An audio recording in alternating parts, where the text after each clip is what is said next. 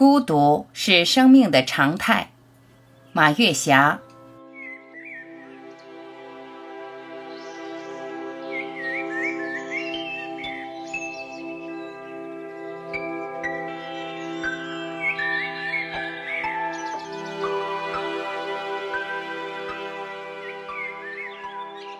有人惧怕孤独，有人远离孤独，有人把孤独当一个贬义词，有人说享受孤独。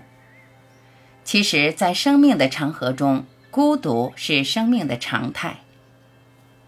亲情是我们生命中最温暖的篇章，父母、兄弟姐妹、配偶、孩子，组成了我们人生中庞大的生命体系。在这种生命体系中，我们享受了浓浓的亲情，我们担任了人生的各个角色，我们是一个幸福的人。但是，这并不是说你就不面临着孤独。比如说，当遇见灾难的时候，无论有多少人帮你，无论有多少人心疼你，但关键的还是你能够自己帮助自己，才能走出阴云密布的天地，看见春光明媚的阳光。如果心中的结打不开，灾难的阴影就会紧紧相随。所以说，在灾难面前，无论是社会关怀还是亲情相助，这些都是外在的力量。外在的力量只能是一个辅助的力量，关键还是自己说服自己，关键还是自己救助自己。这就是孤独的魅力，这就是孤独的担当。当面临重大疾病的时候，无论医疗条件多么好，医疗背景多么强大，无论亲人和朋友怎样的关怀备至，疾病的痛苦是任何人无法替代的。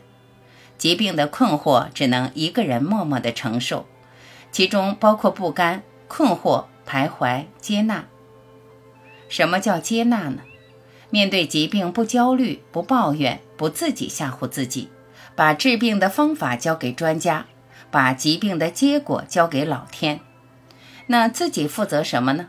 自己负责拥有宽广的胸怀、放松的心情、对生命的豁达态度、对治好疾病的信心，恰恰是我们生命中最重要的功课。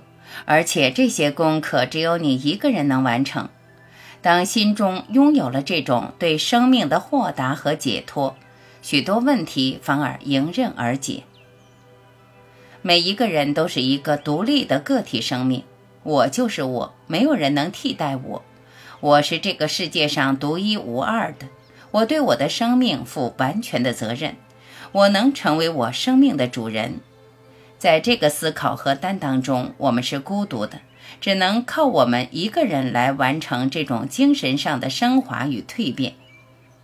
我们生活在这个世界上，就自然而然地受到了环境、舆论、习俗、职业、身份的支配。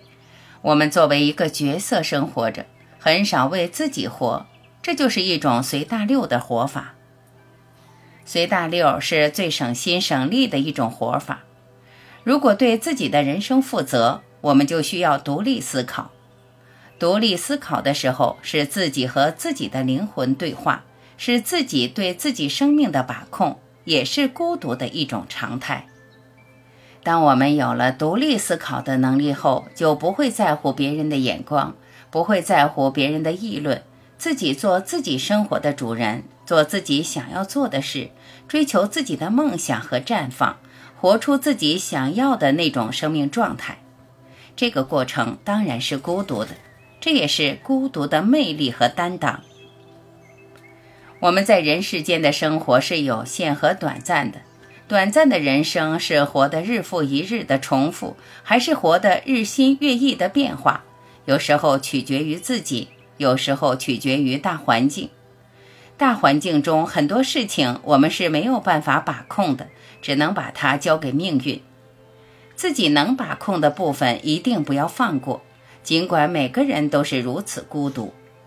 只有超越了精神上的自我觉醒，我们的灵魂才能清澈，我们的灵魂才能和身外的世界保持着足够的距离，才能拥有自己想要的智慧生活。